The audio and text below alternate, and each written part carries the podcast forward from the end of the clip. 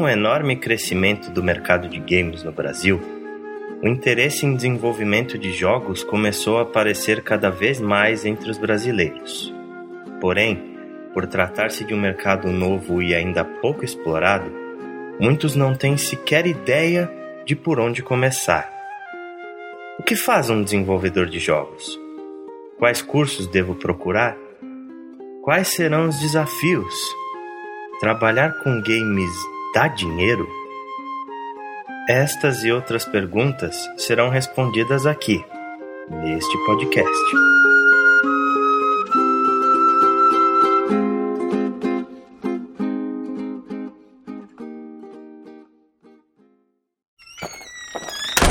Eu sou o Ale Romero. Eu sou o Chico. E eu sou o Thiago Atianese. E eu sou o Daniel Walson. Senhoras e senhores, sejam bem-vindos à edição número 8 do Wanna Play.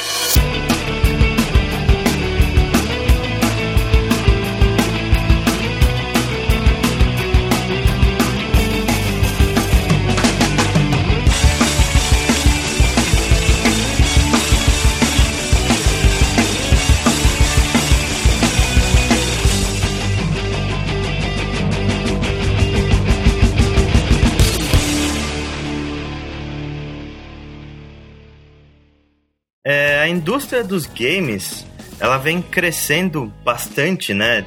Não só no Brasil, como no mundo inteiro. E a tendência, com tantos jogos caindo no gosto popular, com tantos sites noticiando, né? A tendência é que o pessoal comece a se interessar um pouco mais por desenvolvimento de jogos, né?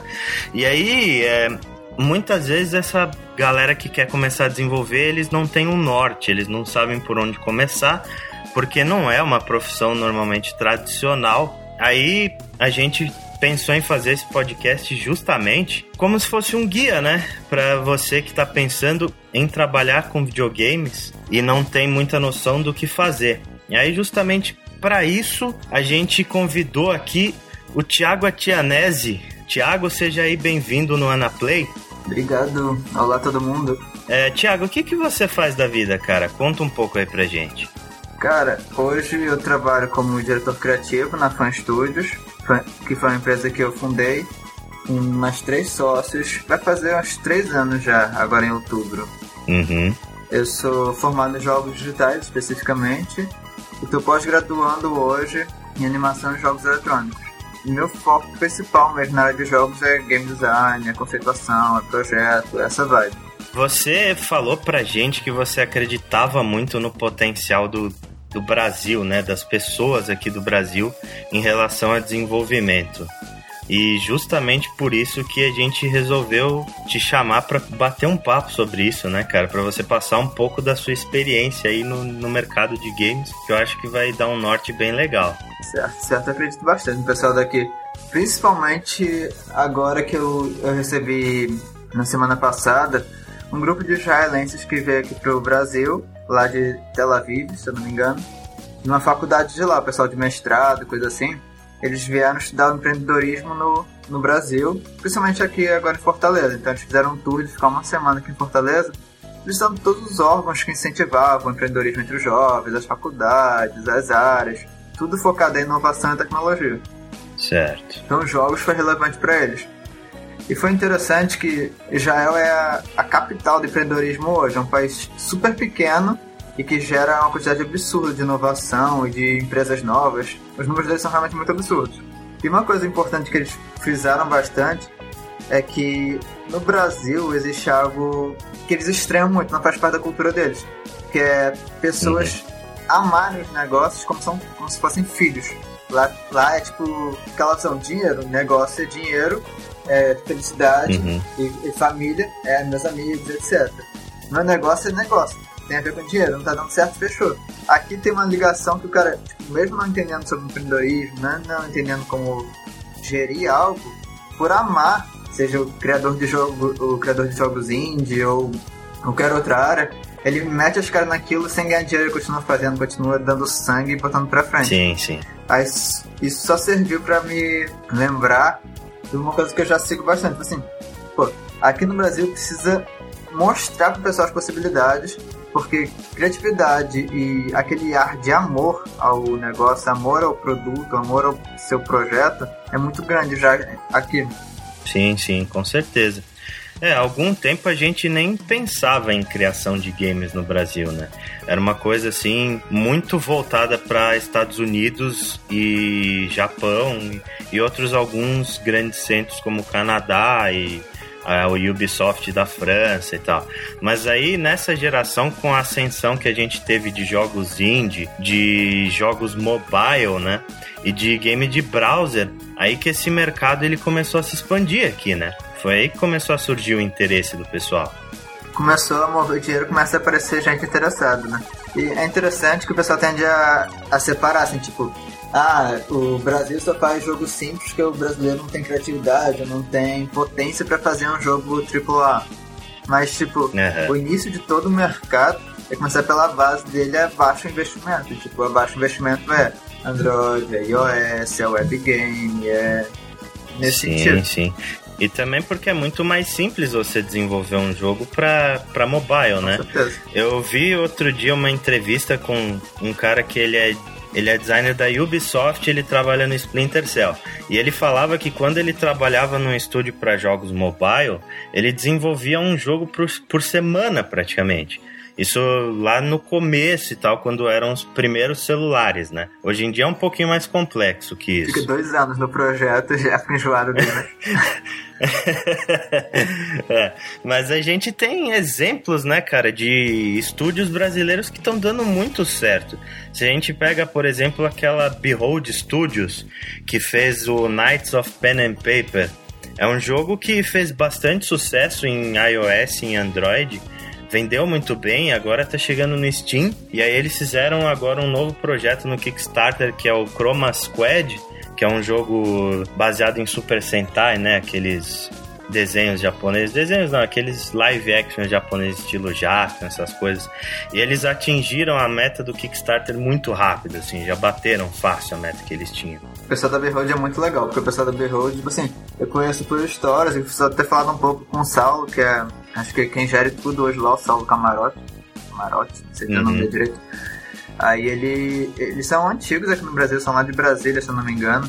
E estão na luta um uhum. tempão e agora fizeram um sucesso legal e muito, muito grande mesmo. Porque o Knesset Pen Paper vendeu muito. E fechar um Kickstarter uhum. é tipo um, um, apoio do público muito grande. Achei tipo demais, sério, que eles fizeram. Então realmente o pessoal tá começando a apoiar mais. Isso é uma coisa bem legal. Cara, e assim, a, a, você falou que você é game, é game designer, né? Isso. É, existem várias áreas, né, cara, que o cara pode começar a entrar no mercado de games. Não só com isso, tipo, o cara pode programar, o cara pode fazer roteiro. E como que funciona isso, assim? Tipo, como que é mais fácil, mais difícil? É, se o cara tá pensando, ele pensa assim, eu quero trabalhar com games, ele decidiu isso da vida dele. O que que ele tem de curso e o que que ele tem de profissão relacionada que ele pode entrar nesse mercado? Cara, é, eu gosto muito de ver em quatro áreas pra, na hora de se estudar, né? Eu vejo sempre programação, sonoplastia, design e arte. Dentro desses quatro, é, existe um mundo em cada, né? Uhum. No qual o artista pode ser artista 2D, artista 3D, pode ser é, modelador de efeitos especiais, modelador de cenário específico, cada um é um mundo. Uhum. Aí dentro do design tem o game designer, e tem o level designer, tem o designer de personagem, tem o designer às vezes de só de puzzle, design de labirinto, por aí vai. Uhum. Aí acontece, pra entrar em qualquer um desses quatro, é bom seguir a área específica dele. Tipo assim, o cara quer entrar na área de programação, vai fazer ciência da computação, vai fazer alguma coisa nessa, nesse estilo. Certo. O cara quer entrar em design, design é bem específico de jogos. Então eu indicaria uma, uma faculdade de, na área de jogos, caso não tenha alguma coisa que se trabalhe com psicologia, experiência humana, esse tipo de coisa. Certo.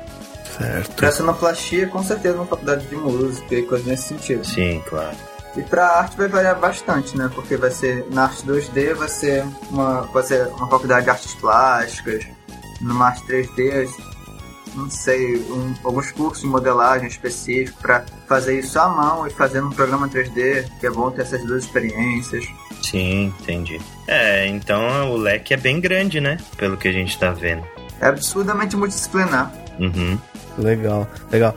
E assim, você acha que é, o Brasil hoje já está preparado para abraçar essa galera toda aí que quer começar a trabalhar com isso ou o negócio vai ir para fora? Eu diria que são dois mundos, o cara que é generalista e o cara que é especialista. Lá fora o mercado já está montado e as grandes empresas, principalmente, elas só querem especialistas, não querem alguém que vai conversar e sabe um pouco de tudo. Certo. Eles querem alguém que seja especialista.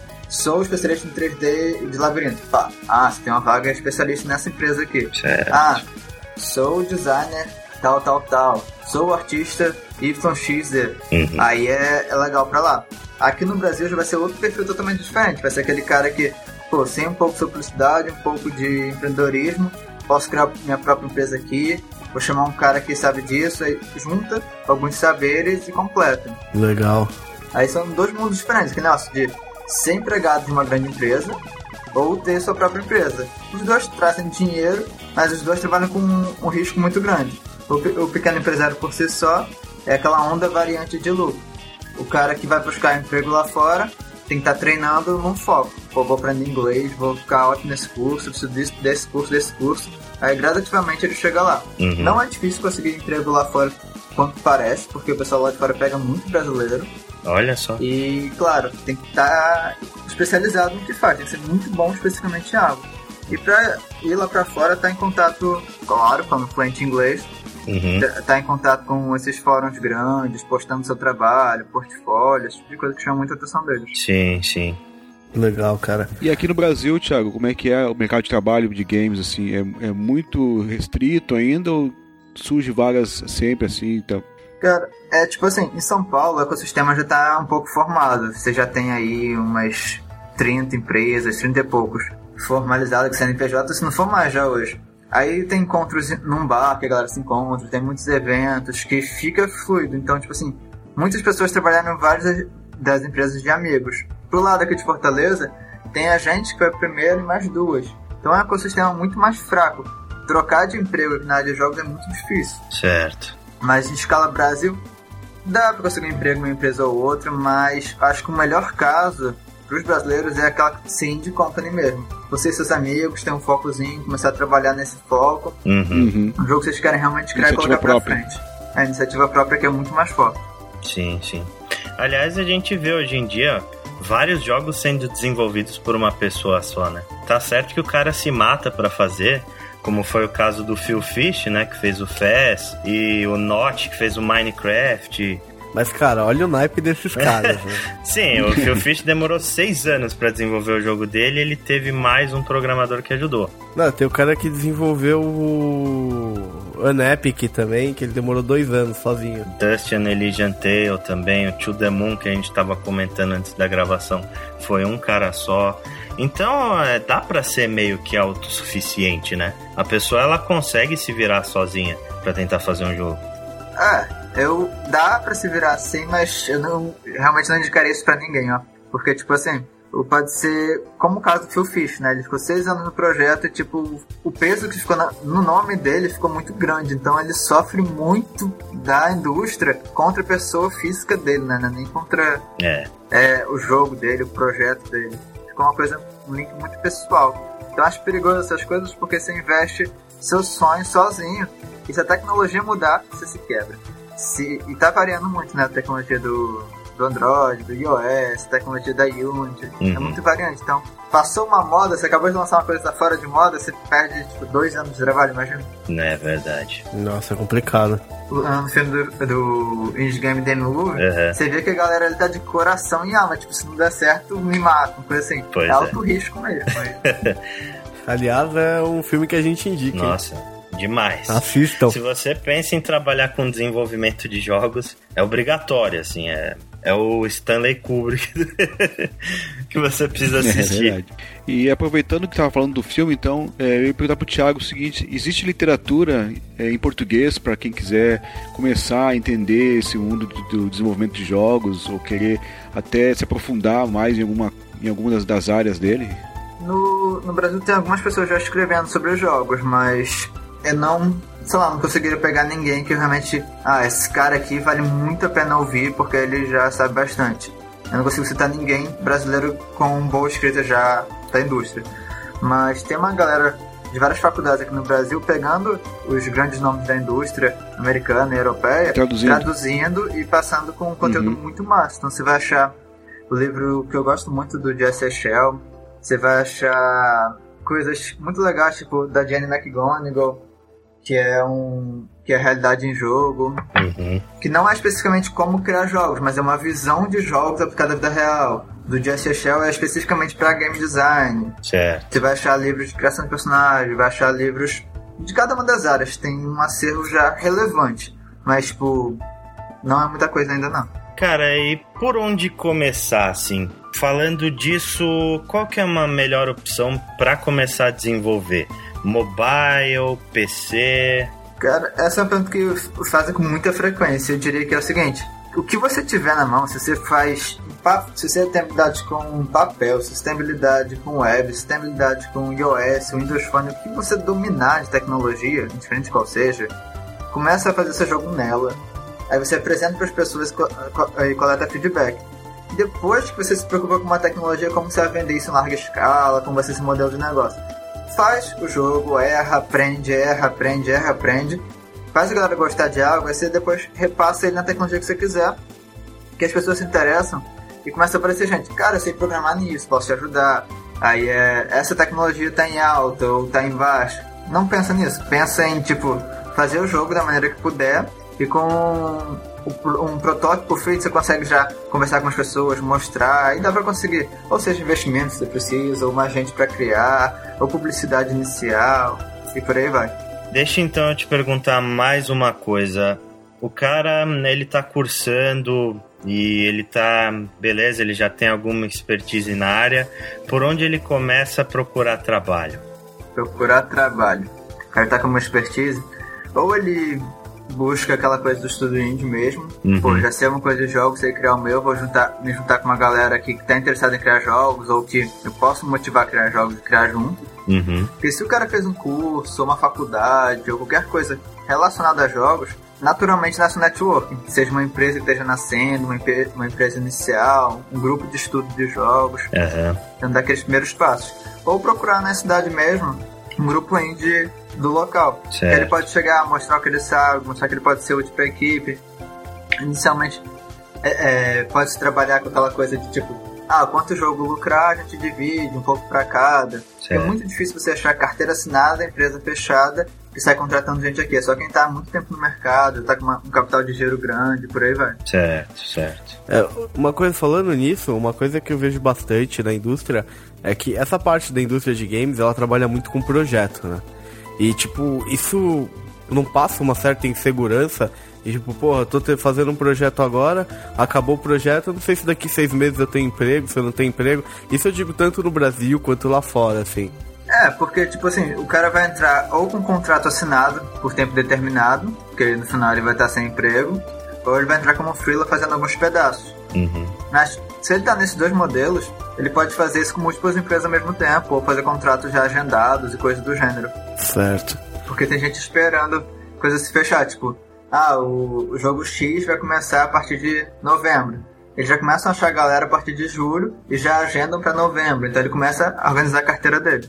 Mas pro estúdio indie, aquela coisa, o pessoal tá sempre com muitas ideias, muitos projetos em andamento. Então basicamente eles têm tudo organizado. E quando a equipe começa a se entender, fica difícil você tirar um da equipe, voltar a outro, substituir, porque é um laço muito próximo, é uma coisa tipo vários pais e mães criando um filho só. Uhum. É necessário muito capital, assim, para começar a desenvolver um jogo? Depende do que jogo você está querendo fazer. Você está querendo fazer um jogo de mercado, um jogo com um cliente específico, um jogo que é direitos autorais de outra pessoa. Uhum. Assim, quero fazer uma coisa bem básica do começo, que é uma ideia minha. Ah, tudo bem, você tá aí pega umas referências de jogos. Você tá pensando em World of Warcraft? É, vai sair absurdamente caro.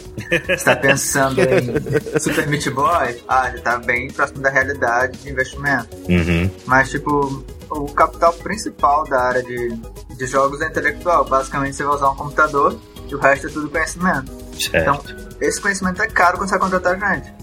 Mas quando você vai trabalhar com o que você aprendeu com um grupo de amigos uma empresa pequenininha está fazendo, Aham. o capital mais caro já tá ali. Que é a Certo. galera dando sangue pensando sobre. Sim, sim, entendi, entendi. No caso por específico de programação, que linguagem que o, o cara precisa aprender para começar a desenvolver um jogo? Qual que é a linguagem mais comum utilizada assim para fazer um jogo, por exemplo, de PC? Cara, é muito usado no PC. Na verdade, é muito usado na indústria de jogos hoje é usar engines e usar código nativo direto.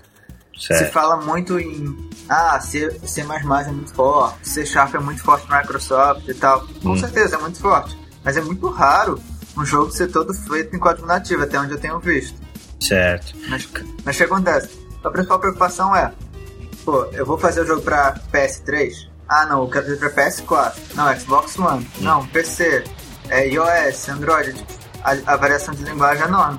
Ah, não, Uhum. quero fazer só PC, nunca vou pensar em multiplataforma. Aí eu já faço, sei lá, pego a Unity ali e começo a trabalhar diretamente nela. Uhum. Porque, sei lá, caso no futuro eu queira expandir a plataforma, caso eu nunca queira, ah não, vou usar só é, HTML5 porque eu quero que funcione só no só em web mesmo, não quero pensar em PS3, PS4, nem nada disso. Uhum. Aí o código de a linguagem de programação é absurdamente variante pela, pelo objetivo mesmo. Uhum. Não tem a melhor linguagem, linguagem de foco, a linguagem principal. E tem engines que são gratuitas, não são? Para o cara baixar e começar a desenvolver nela. Você vai encontrar coisas tipo Unity, que é tem a versão free, a versão paga, Uhum. E a Free já contempla muita coisa, que a Unity é forte pra caramba no mercado já. Certo. Ela ajuda muito os indies.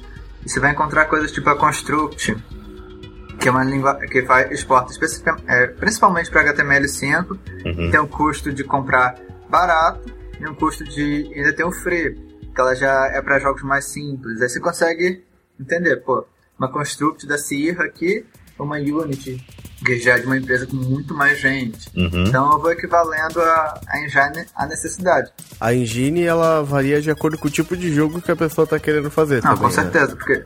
Ou qualquer uma vale pra todos os tipos de jogos, assim. Não, é bem detalhado todo tipo de jogo que você quer fazer. Você pode usar um RPG Maker da vida pra fazer um jogo e ele já é focado pra uma necessidade. Uhum. Você vai fazer com a Legal. Construct, ela já tem um ar HTML5, e já puxa, ela dá mais força pra plataforma, pra Tower Defense, pra coisas desse sentido. Certo. Claro, você pode criar outras coisas, mas o foco dela não, é- não é esse. A Unity tem aquele ar mais 3D, como o nome dela, Unity 3D, mas dá pra fazer jogo em 2D, 2D forçando um pouco a barra, mas ela abrange mais pra fazer jogos 3D, o cálculo de física dela já é em 3D e por aí vai. Legal. E assim, o lance que você falou de o cara quer desenvolver pra Xbox ou pra PS3 e tal. Teve muito nessa geração os caras falando da dificuldade pra desenvolver de PS3. Era muito difícil mesmo, você manja dessa parte, tipo, por que, que era tão diferente assim, desenvolver pro PS3? Pro, é, é porque assim, o Xbox era mais fácil pela questão do XNA, a Microsoft ser bem aberta pra indie, e o PS3 já era mais fechado. Eles já tinham uma postura, ah não, a gente vai, a gente vai pegar um grupo restrito aqui que vai desenvolver, tem que comprar uma liberação que é cara pra caramba deles, eu não lembro agora se fechava nos 25, 20 mil dólares, coisa assim, pra começar a produzir pra eles. Nossa. Então era mais restrito. Aham. No PS4 e no Xbox One, parece que as coisas estão mudando. Eles querem pegar mais o mercado indie, então eles vão incentivar que a maior quantidade de pessoas é, possam é, produzir para eles. Sim. Até a linguagem de programação está ficando mais ampla.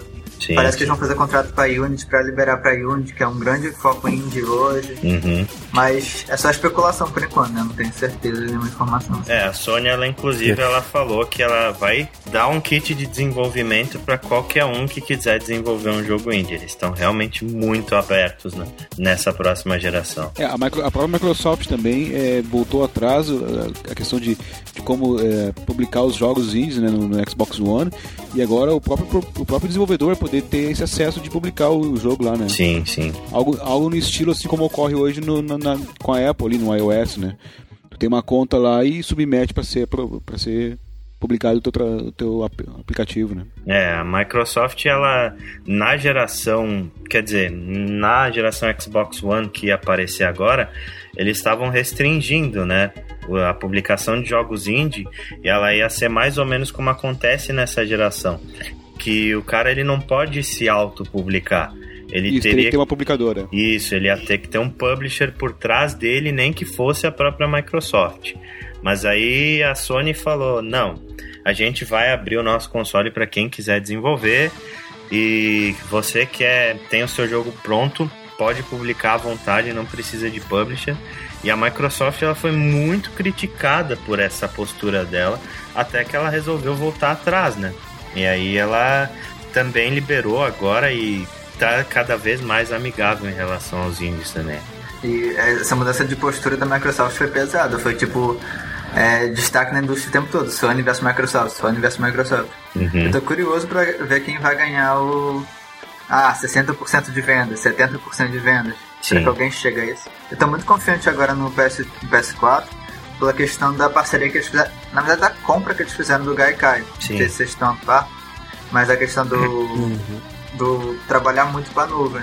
E o Gaikai já o que eu já usava, tava começando a, a aprender a usar, na verdade, porque o- um game designer que trabalhou na produção do Gaikai era um cara que eu gostava muito. Então, tipo, seguindo alguns livros e o pessoal citando ele, eu achei o game designer. Quando eu achei o game designer, ele tava criando uma plataforma em cloud. Uhum. Aí, legal, plataforma legal e tal, e de repente, ah, a Sony comprou. Eles fecharam tudo de serviço que eles tinham e estão fazendo uma puta parceria gigantesca pra fazer um cloud realmente muito relevante. Então, tipo, tô ansioso pra ver qual vai ser a poder Sony aí dentro. Quer dizer, dinheiro Sony aí dentro. Eles vão usar pra fazer streaming de jogos de PS3, né? É, É, a promessa da. Sony é que to, o, todo, ah, os jogos da PS3 vão estar disponíveis no Gaikai, mas isso é pra, pra ano que vem, final do ano que vem só. E eu acho que isso no se todos, Brasil né? vai ser muito complicado por causa da nossa conexão maravilhosa aqui, É né? verdade. Verdade. É uma coisa que é, é até, é, tipo, cada vez mais a gente tem aí jogos usando online, remote play usando Wi-Fi, e Gaikai, tudo esse tipo de coisa, e a nossa internet Sim. não aumenta, né? Isso é bem complicado. Isso, isso é bem complicado pra indústria de games aqui no Brasil, vocês não Sim. acham? Eu acho. É realmente muito complicado. É um limitante grande tecnológico. Aliás, por exemplo, eles mostraram agora na Gamescom é, o Remote Play do Vita com o Assassin's Creed 4 no, no, no PS4, né? Eu tenho um Vita e ele tem Remote Play, por exemplo, com o God of War Collection. É um lixo, cara. É simplesmente injogável, não dá. Não dá. E assim, não é uma internet lenta, hein? A gente testou numa internet de 10 mega. É, tá, mas o Remote Play não. O Remote Play não tem nada a ver com internet, porque ele é, é local ali, é ele, Não. é ele conversando com. Não, é, Com o PS3. é por internet. Não, não é não. É por internet. O Remote internet, Play é por. Wi-Fi, exatamente. Você tem que estar conectado na internet. E aí o que, que acontece? O, o, o servidor da Sony lá, ele streama o jogo no seu Vita. Ele tá passando um vídeo na realidade, né? E para isso funcionar, ele tem que ter uma internet muito boa, porque senão o lag é absurdo, a conexão fica aquela coisa instável. Não dá pra jogar. Muito bizarro.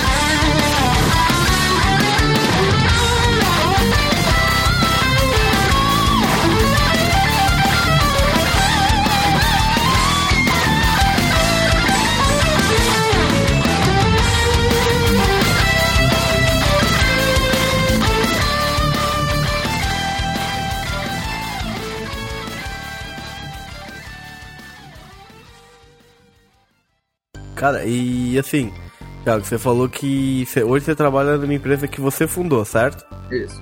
E como que foi fundar uma empresa de games assim, essa realização aí? Acho que deve ser o sonho de uma galera. Conta isso daí pra nós, velho. Seu pai te xingou quando você falou vou trabalhar com gays?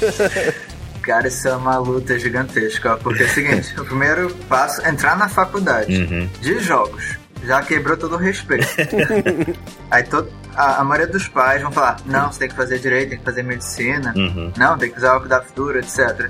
Um bando de gente saiu durante o curso porque os pais botaram muita pressão pra eles sair, coisa do gênero. Então, o preconceito ainda é muito alto na área. Uhum. Tipo, no meu caso foi mais simples, porque a minha mãe sempre apoiou muito. Minha mãe é toda louca, tatuada, é zoada.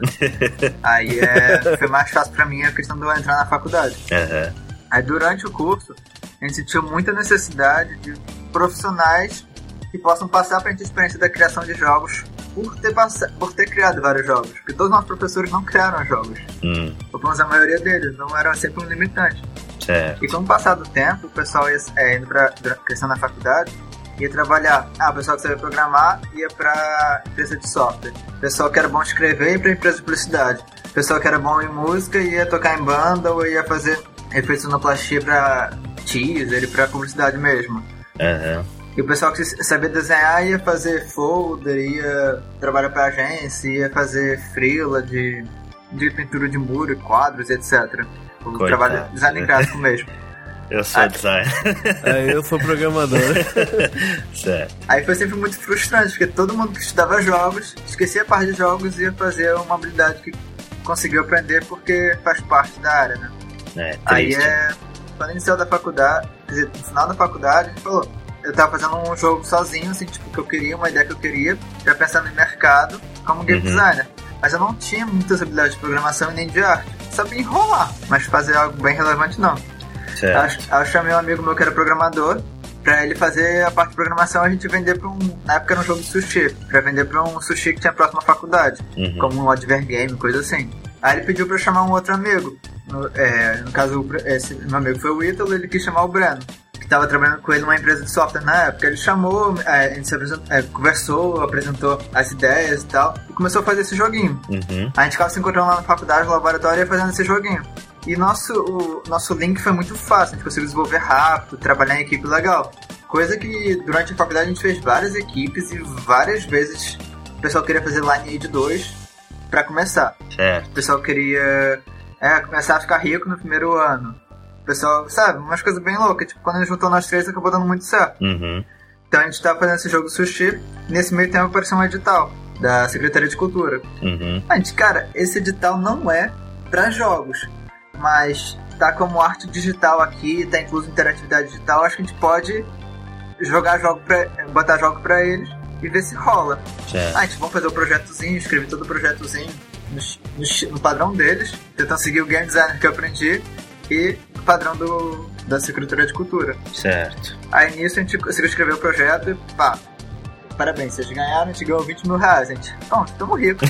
Nem acabou a faculdade, ganhamos 20 mil reais, a gente pode gastar esse dinheiro, sei lá, em carros novos e lanches. Eu vou comprar uma casa, um apartamento. Pra... Mas e o projeto saiu? Ele foi. Vocês colocaram, saiu do papel e foi, virou um projeto mesmo? Sim, sim. A gente começou. Pro... O que que a gente fez? Pra adequar a Secretaria de Cultura, a gente pegou esse jogo de sushi e fez voltado à culinária do Nordeste. Uhum. Transformou sushi em baião de dois, em carne de sol e comidas típicas de todo o Nordeste, estudando cada estado e fazendo, né? Certo. A gente fez joguinhos simples de, de juntar os ingredientes arroz com feijão e queijo, faz isso, faz panhão, etc. Isso trouxe um valor legal pra gente, trouxe um nome legal que a gente pode botar no, no nosso nome, né? Uhum. Ah, a gente foi patrocinado pela prefeitura, a gente tá criando jogos aqui em Fortaleza. Aí pronto, enlouqueceu o nosso de mídia, negócio de muita gente querendo trabalhar com a gente. Uhum. E tipo, a gente pegou esse dinheiro, investiu na gente mesmo e começou a gastar, não durou nem um mês esse dinheiro. Mas era óbvio, né? E tipo, a gente investiu tudo no sentido de comprar coisas úteis pra gente criar jogos. Então, basicamente, todo o dinheiro foi pra empresa, entre aspas, né? Uhum. Foi aquela coisa de, ah, vamos comprar uma cadeira pra gente poder ficar sentado confortável o dia inteiro, botar um ar-condicionado pra gente não ficar mais no. Na época a gente tava no quarto do meu irmão que ele prestou, que ele saiu do quarto, parou de dormir no quarto dele, pra gente poder fazer a empresa, né? Nossas reuniões. Certo. Ou seja, os 20 mil foi no ar-condicionado, a cadeira e um computador. É, foi tipo assim, foi em seis cadeiras, mesas, ar-condicionado, alguns computadores, notebook, essas coisas todas, entendeu? Aham. E como é, da é, Secretaria de Cultura é pra prefeitura, então, tipo, tudo demorou muito. Pra, a gente recebeu primeiro, acho que foi 16 mil, mas demorou três meses pra chegar. E a gente já tinha se enrolado em conta, sabe? Aí a outra, a outra parte foi lá pros 4 mil que faltava, demorou mais oito meses pra chegar, então, tipo, a gente se enrolou todo no começo. E, tipo, Uhum. a gente aprendeu a ser criador de jogos. É, o que é Ninguém ensinou pra gente a ser empreendedor, Uhum. administrador, fazer esses contatos com o governo, fazer contato com a prefeitura, Uhum. sair na junta comercial com isso, é, declarar tal imposto. A gente não sabia nada disso. Então a gente foi levando só tapa na cara, assim, pra Sim. aprender as coisas de direito, aprender as coisas de empresa, de aluguel, de por aí vai. Então Hum. foram muitas lutas. E logo depois desse valor, a gente quis alugar uma casa pra gente botar nossa equipe, porque a gente já ficou. Como muita gente se interessou, a gente virou uma equipe de umas sete pessoas já. Certo. Se tornando quatro sócios e três pessoas que queriam vir trabalhar com a gente. Uhum. Aí a gente foi visitando os locais pra conhecer as casas, calcular valores, esse tipo de coisa. E todo lugar que a gente visitava, ah, vamos ter uma linha de telefone da gente pra gente poder receber ligação e se tratar como empresa, né? Uhum. a gente vai na Oi, nessas coisas. Vocês conseguem pagar isso? Vocês são o quê? Tatuadores? Uma banda? Tem certeza que vocês não são drogados, né? Não são traficantes, né? Não, é realmente uma empresa, a gente tá montando, a gente tá no início. A gente vai alugar. Toda vez que a gente alugar uma casa, um local, os vizinhos chegavam, ah não, eles vão usar droga aqui, não deixa eles alugarem não. Eu bloqueava a nossa locação. Nossa. Que coisa. Pedindo pro cara, não, esses caras vão fazer muito barulho aqui, eles vão ficar tocando música alta. A gente é uma empresa de jogos. Ou seja, existe até um preconceito em cima Pô. disso. Tipo, só pela nossa cara, que todo mundo jovem. Eu tenho piercing na boca, tem. O meu outro sócio também tem piercing, outro tem cabelo comprido. Aí matou a gente, né? Pronto, né? Aliás, pegando o gancho disso, cara, falando dessas dificuldades, né? Qua- Quais são as dificuldades que um cara que trabalha com games ele vai enfrentar? Você já falou, por exemplo, da resistência dos pais e desse tipo de preconceito da galera. Mas é, por exemplo, você não acha que existe ainda uma resistência do próprio público daqui em relação a jogos nacionais, por exemplo? Ah, com certeza existe. Você pode ir nos comentários de todas as empresas indies do Brasil, Uhum. dos jogos deles, né? E vai ver sempre o pessoal falando. Ah, jogo de brasileiro é uma merda. Jogo de brasileiro você faz essas porcarias em 8 bits, você faz essas porcarias de gráfico ruim. Eu vou jogar é Gears of War. É. Vou jogar é Call of Duty. Uhum. Porque o pessoal não tem essa noção do que é um indie, do que é um AAA, quais são os diferenciais em termos de mecânica, em termos de inovação e etc. É, isso é muito triste, né? É triste, né? Porque a galera às vezes se prende com um jogo que é 3D e lindo e tal, mas esquece que às vezes esse jogo 3D é uma porcaria, que só tem os gráficos de legal. Hum. E o jogo é muito mais do que isso, né, cara? Tipo, acho que você pode falar até melhor que a gente. O jogo não é só gráfico, né? Ah, com certeza, aqui no Brasil aconteceu muita coisa bizarra de várias empresas de publicidade, empresa que trabalha com 3D e animação, querer virar empresa de jogos. Criaram cada cagada que matou muita empresa. É, isso é complicado também, né? E é engraçado, porque lá fora tem uma crise do pessoal saindo das grandes empresas porque elas estão patéticas em criação, pulando para empresas indies. Você vê o caso da é, 22 Cans, que é do, do, do Peter Molyneux. Do Peter Molineux. Sim. Sim. Ele sai da, da Lionhead e pula para criar a própria empresa. Uhum. Você vê esses casos do Tim Schaffner que tem a Double Fine e pediu dinheiro para não ficar dependente de uma publicadora que vai fazer, fazer uma coisa padronizada, poder criar É.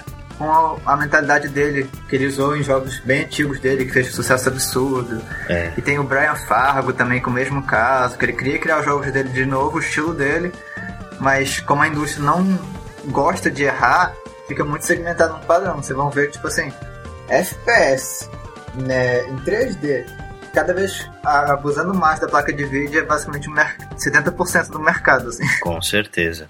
Mas assim, tem um ponto, né, cara, que eu acho. É, hoje, Europa, Estados Unidos, assim, viajando até um pouco, estão um pouco em crise. Né? Você tem um investimento, uma quantidade de dinheiro lá que não é tanto quanto tinha antigamente. E você vê o Brasil que é um país assim com bastante mente aí empreendedora. Você vê cada vez mais a galera falando de startup. Por que, que você acha que ainda não surgiu uma empresa grande de games brasileira capaz de fazer triple A's assim nervosas assim, tipo uma não uma Ubisoft, vai, mas uma Activision, sei lá, uma empresa grande brasileira que lance jogos assim grandes assim. Por que, que você acha que não surgiu ainda uma coisa assim? Cara, aqui no Brasil, se vai uma empre- uma empresa muito rica, que já tá com uma equipe massa, é a Hoplon, que tá criando jogos em 3D e tem realmente jogos MMORPG, ele tem um investimento gigante, tem jogos bem mais produzidos. Uhum. É, eu acho que é o único caso realmente gigantesco aqui do Brasil. Mas é, eu não acho que tenha acontecido pela questão de, tipo assim, é muito dinheiro. É muito dinheiro. É. Tipo, você pega a Blizzard assim, aí você pensa, ah, a Blizzard é uma gigante, ela não precisa de tanto dinheiro, ela é um sucesso que cresceu assim. Precisa. Mas, tipo, a Blizzard trabalha. é- era, né? Se comprou de volta agora. É da Vivendi. A Vivendi é uma porra, é, um, é, um é uma quantidade enorme de empresas, um capital de giro absurdamente gigante pra investir nessas empresas até o jogo lançar, até o jogo fazer sucesso, até o jogo rodar. Sim. Então, tipo, é uma quantidade muito absurda de dinheiro. Não é uma coisa, tipo assim, um cara rico quer fazer. Tem que ser um, um Eike Batista da vida. Não, vou gastar aqui uma fortuna. Não, não, Eike Batista não pode mais. agora ele tá fazendo o jogo pra iOS, agora não, não rola mais AAA. É, mas é verdade, porque o, o, os orçamentos desses jogos AAA são muito altos mesmo, né? Eles equivalem, estão equivalindo, é, rivalizando com orçamentos de filmes de Hollywood, assim, por exemplo, né? Uhum. E, e, e para recuperar essa grana toda aí, é complicado, né? O jogo tem que fazer, tem que fazer sucesso mesmo, senão é, é quase prejuízo certo, né? Muito arriscado para a empresa. Aí você tem que, tipo assim, você tem que ter um investidor com mentalidade para isso. Imagina você contratar uma equipe de 400, 500 brasileiros com um cronograma fechado para fazer um jogo. Tipo, no Brasil são muito poucas faculdades e cursos e profissionais experientes que 10, 15 anos na área de jogos tem quase ninguém, sabe? Uhum. Aí lá fora, você pega a Alemanha, pô, o pessoal já não chama jogos de inovação na, lá. Jogos já são. Nasci já existiam empresas de jogos aqui, então é outro sentimento, é outra experiência, com questão de prazo, questão de noção de valores e tudo. Você chega para qualquer empresa indie, não, vocês têm aqui agora 45 milhões para fazer um jogo. Tem, ninguém tem noção do que é trabalhar 45 milhões de dólares. É verdade. Mesmo você vê o caso da Double Fine, né?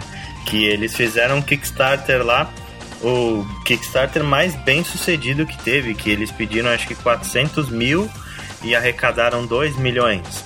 E mesmo com esses 2 milhões, faltou dinheiro. Porque eles tinham aquela grana na mão e eles fizeram um projeto tão grande que no final não sobrou dinheiro para terminar o projeto. Agora eles estão fazendo uma remendada aí que é liberar o jogo que é o Broken Age, né, no, em Early Access no Steam, para ver se eles conseguem arrecadar mais grana e eles terminam o jogo. Então é realmente, os caras não sabem o que fazer com muita grana, né? Foi uma puta falha de planejamento, né? Foi. Verdade. Faltou, faltou um Project Owner aí, um gerente é. de projeto. um Product Manager decente aí. O próprio Tim Schafer, ele já assumiu a culpa do. Já assumiu o BO, né? Falou que a culpa é dele e tudo mais. Mas eles estão tentando fazer a melhor alternativa possível, porque realmente faltou planejamento. Aí eu fico imaginando, tipo, você pede pra um cara aqui no um investidor anjo do Brasil, uma coisa desse gênero, você fala com um cara de 30 mil, 40 mil reais. Aí você vai chegar numa Venture Capital, você vai pedir valores mais altos, 1 a 4 milhões, aí tipo, ah, pro meu jogo aqui eu preciso de 7 milhões. Você vai começar a assustar, tipo, você é quem? Você tem 20 e poucos anos, um piercing na boca, tá falando que vai pedir 7 milhões e vai me trazer mais que isso numa tecnologia que eu nem conheço direito. Tipo assim, meu filho joga. Com certeza. E outra, é né? Pesado não é um investimento arriscado, porque não existe garantia nenhuma que esse dinheiro vai retornar. Se o jogo for um fracasso, meu filho, um abraço, sabe? Você perdeu esse dinheiro. Um puto exemplo disso aí foi o Tomb Raider, né, cara? Que os caras. É um AAA, os caras lançaram o jogo, o jogo vendeu 4 milhões e meio e não atingiu a meta que eles pois queriam. É. Como assim, né? O Resident Evil 6 também, mesma coisa com o Capcom, né? Eles Sim. esperavam uma, uma coisa e, e, vendeu bastante até o Resident Evil 6. Mas não era o que esperavam, então prejuízo para eles. Né? E, por exemplo, você pega aquela franquia nova que é o Remember Me, né? Foi um fracasso retumbante, assim. Vendeu coisa de 100 mil, 200 mil cópias. Você imaginar o tanto que eles gastaram, porque o jogo ele é extremamente detalhado, assim, é um AAA de grande orçamento. E foi o primeiro jogo da empresa, né, cara? Sim, eles tomaram um prejuízo absurdo, assim. É, é, é triste até de pensar. O jogo tá muito, muito bem, bem finalizado, bem detalhadozinho. E eu, estranhei até ter sido um fracasso, mas é questão de experiência mesmo com a experiência do usuário e tal. Eu vi muita gente se perdendo na como usar as skills, como usar os golpes, que através de um tutorial é, muito amplo ou uma variação grande de codificação de movimentos para fazer a ação que você quer. É, eu acho que o caso desse jogo foi que ele não chamou a atenção, sabe? Porque você pensar é o pior cenário que existe para uma produtora é o jogo dela ser passar batido assim, ser ser recebido de forma morna. Você pega, por exemplo, um, o Alien Colonial Marines que sofreu um bombardeio de críticas, mas eu garanto que ele vendeu melhor que o Remember Me. Porque. Eu comprei na Paraná. não lembra dessa merda desse jogo. Mas é. Por mais que o jogo seja criticado, eu acho que é pior ainda eles ter aquela reação morna, sabe? O cara chegar, olhar e falar, ah, beleza, sabe? Jogo mediano. ninguém vai querer jogar esse jogo. O Phil Fish conseguiu, acho que, vender muito por causa do publicidade que envolveu a pessoa dele. Sem a menor dúvida. Porque ninguém imaginava direito o que, que era o FES, né, até o jogo sair. O pessoal achava que era só aquele joguinho 2D no mundo 3D, mas ninguém imaginava que o jogo ia ter o tanto de, de coisa que ele tem, né? É, ele tem um jogo por trás do jogo, um negócio absurdo assim.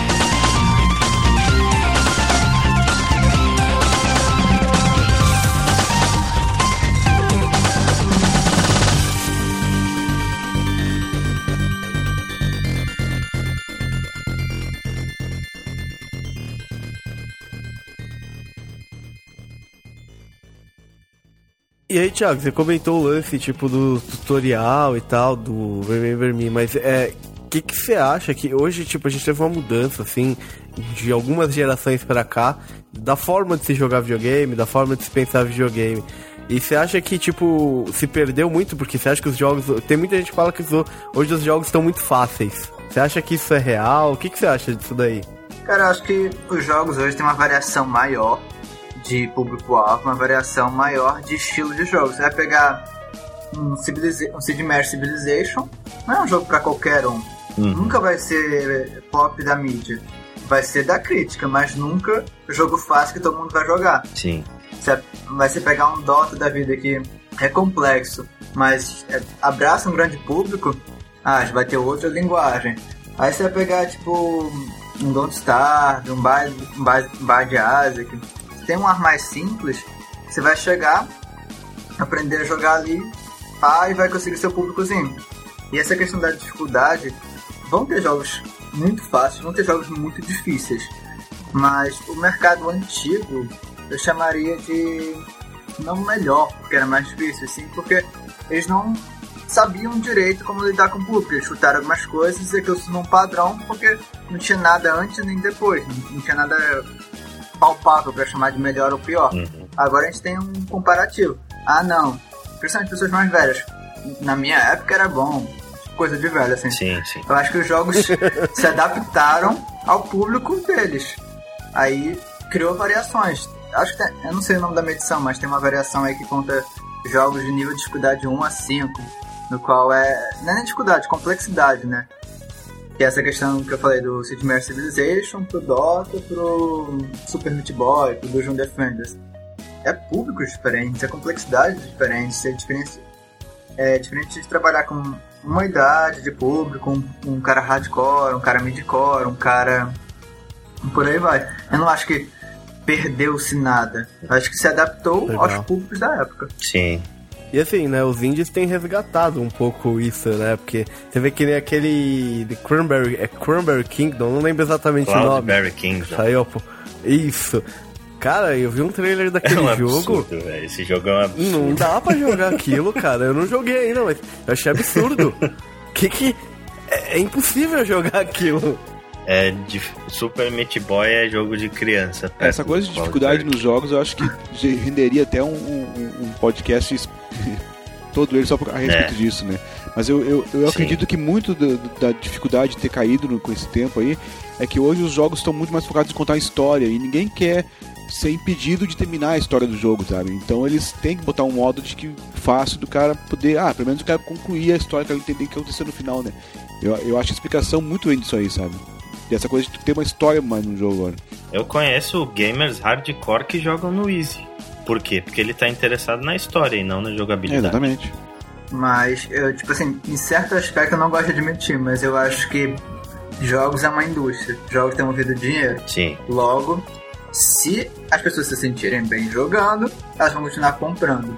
Então você vai encontrar várias empresas que têm, tipo, um facilitador imenso para você continuar jogando o jogo deles de maneira viciante. Tipo assim, você ficar quando o jogo tá difícil, ele facilita para você sempre estar tá ganhando. Então, tipo, talvez o dinheiro tenha movido as coisas um pouco pro lado errado em alguns, alguns é, públicos-alvo. Sim. Tipo, eu fico pensando nesse caso de Fazenda Feliz, é, é, esses joguinhos mais no Facebook. Certo. Mas sim, que eles trabalham muito com a coisa do spam, do cara ficar muito ativo, do cara compartilhar muito com os amigos dele. Então eles se preocupam com a taxa de minutos que o cara passa no jogo. Então eles têm que se preocupar em facilitar sempre o cara, pra ele sentir que ele tá vencendo na vida e dificultar na hora certa, manter ele na, na curva do flow. Uhum. Que aí é, é vai ser uma coisa tipo assim, entre frustração e ansiedade existe o flow onde o cara vai estar sentindo prazer no jogo.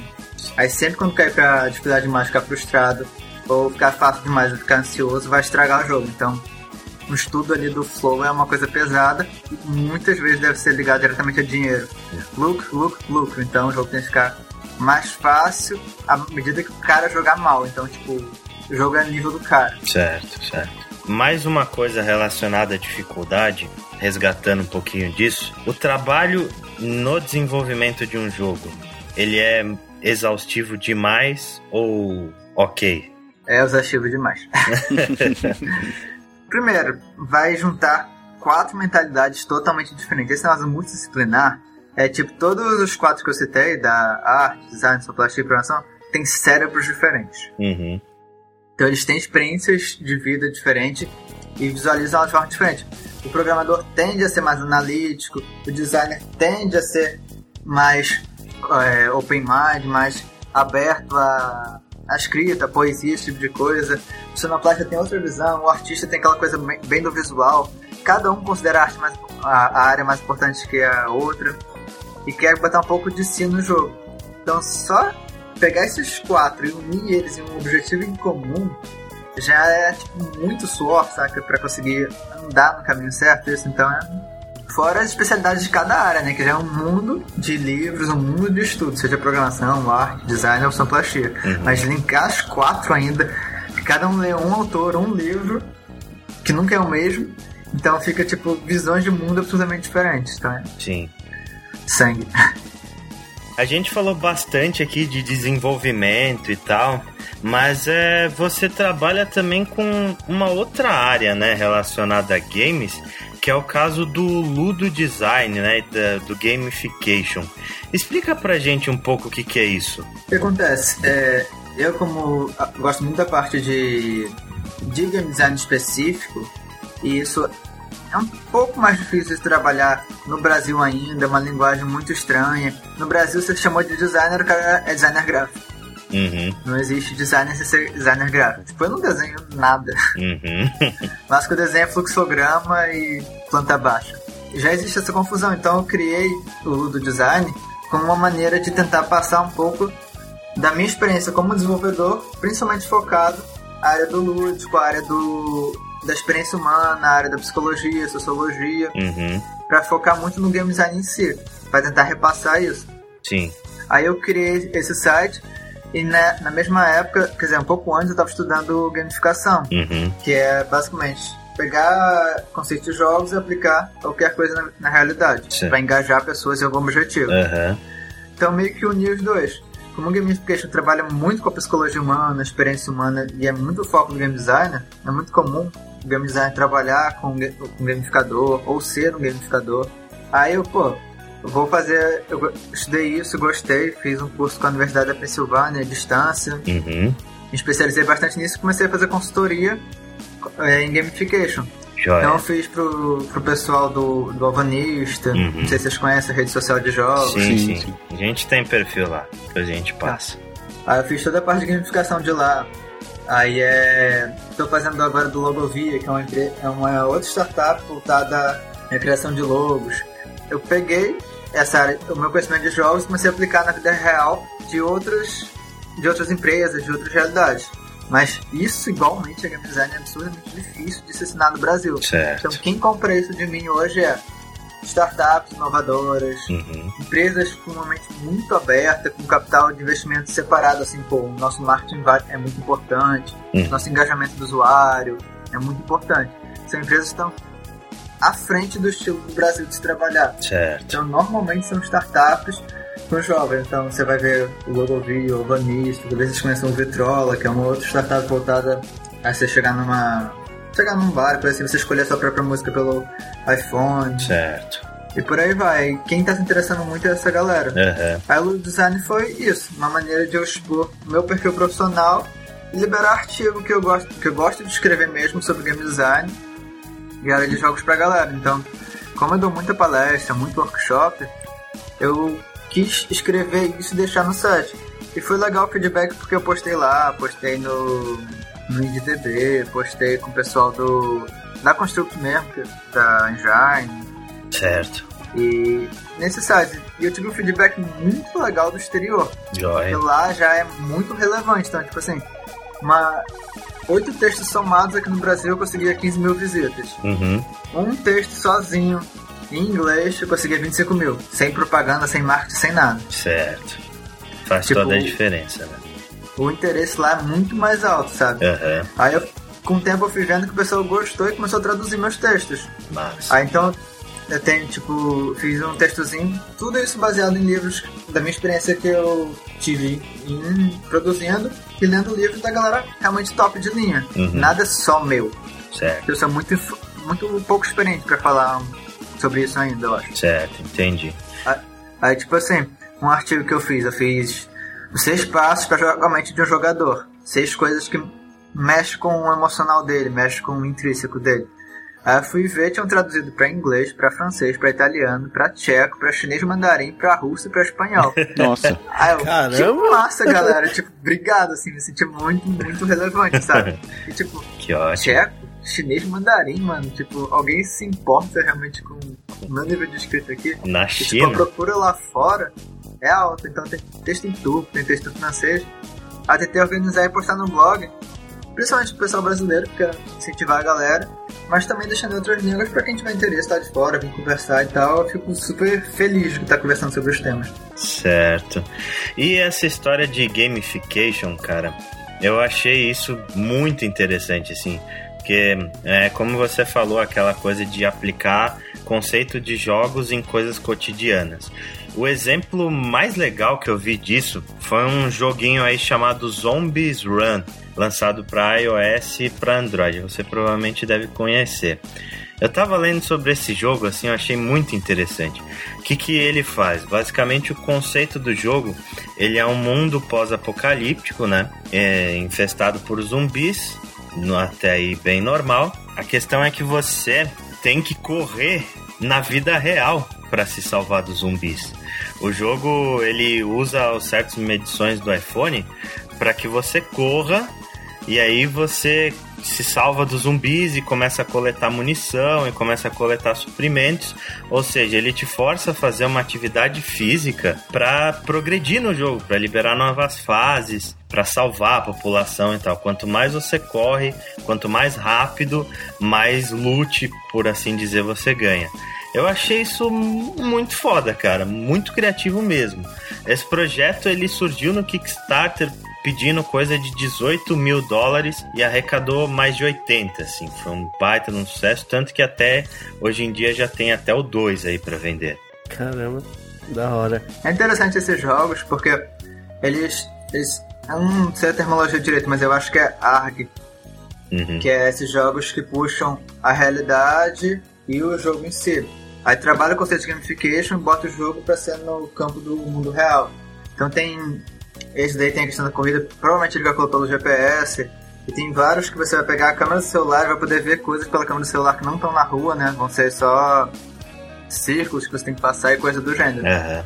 Eu acho, tipo, isso muito, muito irado. Mas é foda trabalhar com isso no Brasil pela questão de roubos e segurança É. com aparelhagem cara. É verdade mesmo. Eu vou passar pra vocês um link de um vídeo pelo Skype mesmo, que eu acho legal vocês postarem depois Uhum. e darem uma olhada. Que é uma brincadeira, na verdade, feita pela galera do cinema, que é, fala- é baseada-se muito em gamificação Uhum. aplicando na vida real. É, Tipo, no futuro onde o Google Glass já tá na rua funcionando absurdamente, só que ele não é um óculos, ele é uma lente de contato. É, eu conheço esse vídeo, é muito bom mesmo. Hum. Ah, eu vi esse vídeo.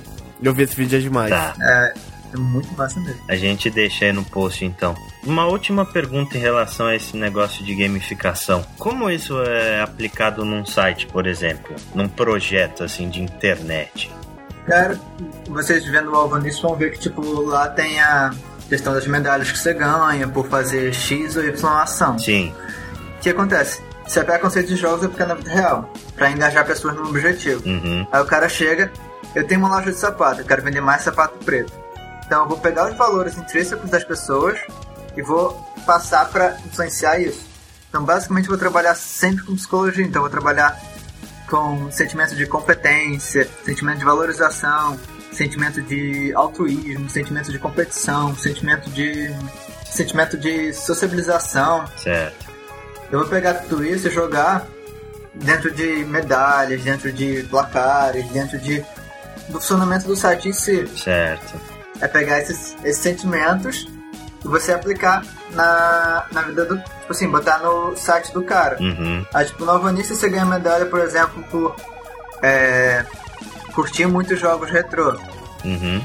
Isso vai te dar um perfil, uma medalha voltada a, a jogador retrô. Certo. E você, como jogador retrô, vai estar no seu perfil. Todo mundo que entrar lá vai aparecer isso para outra pessoa. Então, tipo assim, você está mostrando um pouco da sua personalidade. Então, o site já te entende um pouco. Certo. Isso é dados pro cara do site. Uhum. Aí ele já organiza a publicidade dele voltada a você que gosta de jogos old school, você gosta de jogos retrô. Aí já começa a ganhar o lucrozinho dele aí. Muito interessante. Aí por aí vai, você, você engaja a pessoa a fazer qualquer coisa. Uhum. Aí tem, vai ter casos absurdos aí da.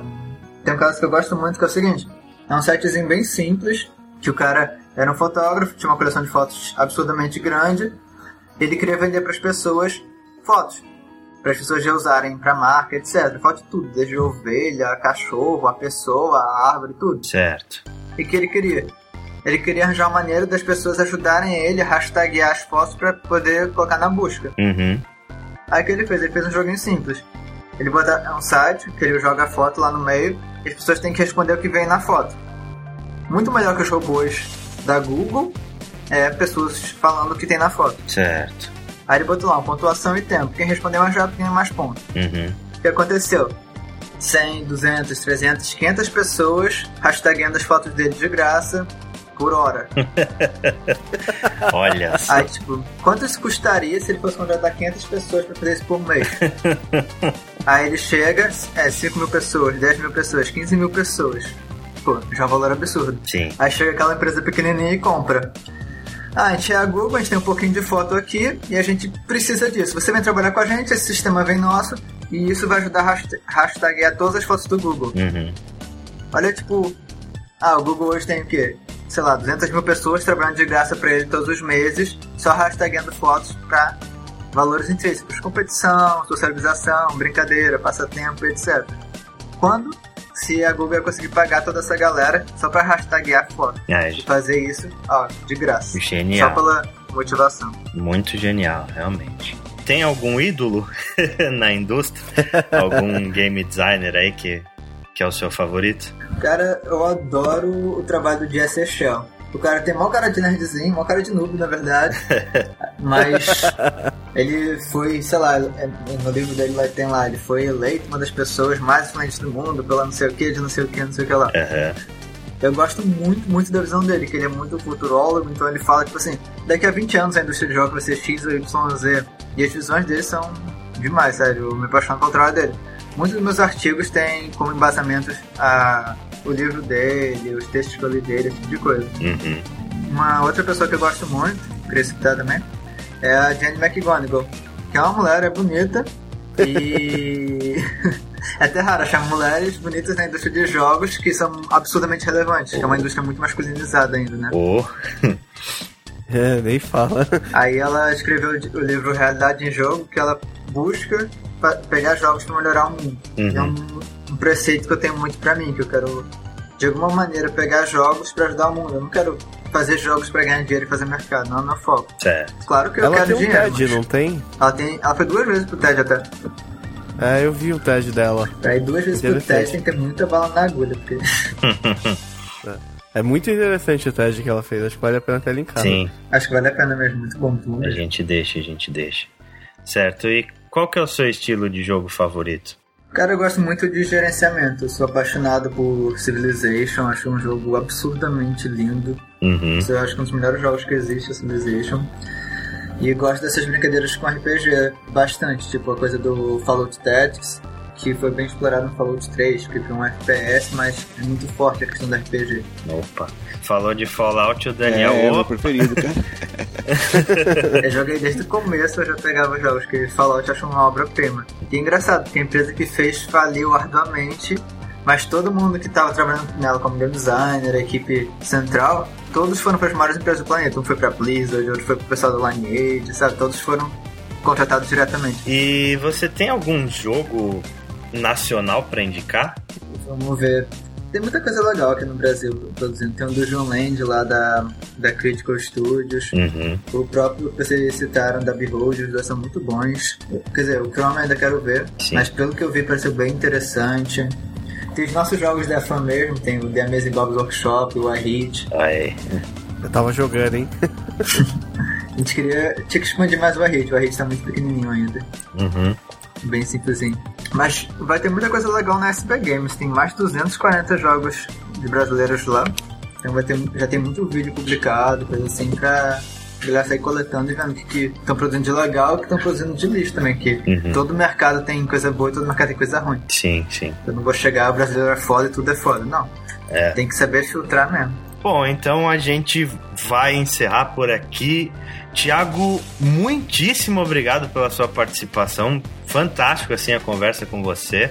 É, Valeu mesmo, por hein? favor, é, diga para onde o pessoal pode te encontrar, quais são os seus contatos. Cara, pode entrar no designludic.com, que é o site que eu boto pra galera entrar mesmo, abrir conversa, e eu sou super aberto pra ter todo mundo, tô sempre querendo conversar sobre o tema. Uhum. E, tipo, com vocês, com outras pessoas, tipo, sou bem aberto pra é, falar mesmo, publicamente, falar particular, fa- trocar ideias, mostrar projeto, combinar um café, qualquer coisa assim. Eu gosto muito de conversar da área de jogos, porque tem muita gente aprendendo, tem muita gente ansiosa, tem muita gente perdida no meio. Sim. Tipo, eu passei por isso pra cacete no começo, então pra mim é um prazer estar do lado da galera, conversando, botando minhas visões, a minha experiência, que ainda é pouco, eu tenho o quê? 4 anos de.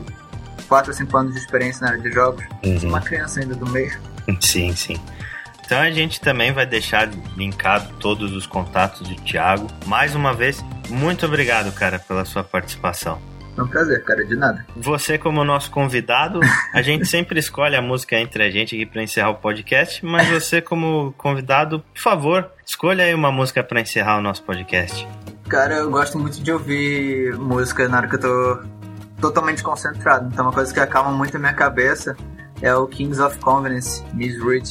Isso aí, a gente fica por aqui. Um abraço para todo mundo e até a próxima. Um abraço, pessoal. Falou, Até. Falou. abração.